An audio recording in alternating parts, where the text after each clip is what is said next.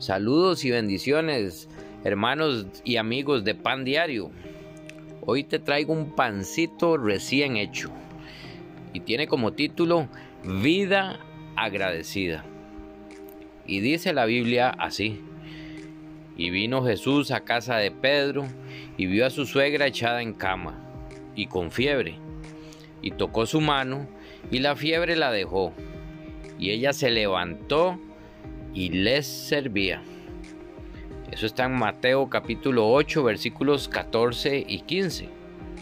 Y es que todos en algún momento hemos pedido a Dios ayuda y misericordia por alguna situación y Dios ha respondido amorosamente.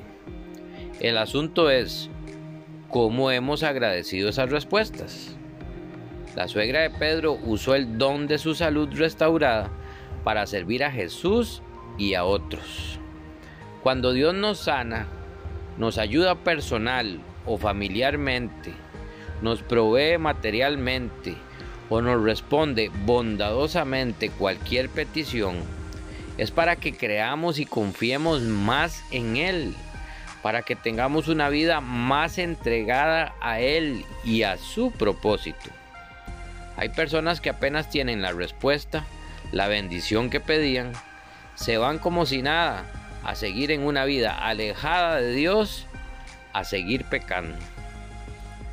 Una vez un hombre que fue echado de su casa por su esposa, llegó a la iglesia donde me congrego desesperado, con ganas de suicidarse.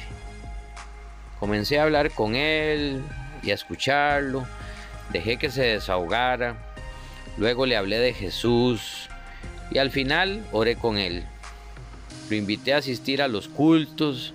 Estuvo llegando por espacio de unos dos meses. Estaba más tranquilo. Pero luego Dios le ayudó a restaurar su matrimonio y entonces el hombre dejó de ir a la iglesia. Lo llamé varias veces y me decía que ya su matrimonio estaba bien y que entonces ya no iba a volver. Por supuesto, le dije que eso no era así que esa no era la manera de agradecer la bendición. No debemos ser malagradecidos con Dios. Debemos responder a su amor entregándonos a Él. No existe alguien que nos ame como Él. Jesús debe ser más importante en nuestras vidas que cualquier otra persona. Así es como debemos usar todos los dones que Dios nos da para servir a Jesús. La vida que Dios te ha dado y los recursos que Dios te permite tener, las benditas respuestas que has recibido, son para servirle a Él? Pide perdón a Dios si no ha sido así y clama a Él para que puedas desarrollar una vida de agradecimiento que se traduzca en servirle de todo corazón. Espíritu Santo, Ayúdanos a tener un corazón agradecido y que cada vez que tu bondad y tu amor nos permitan ver tus maravillosas respuestas a nuestras oraciones, que eso se traduzca en una vida de más amor por ti, de más búsqueda de ti y de más servicio a ti.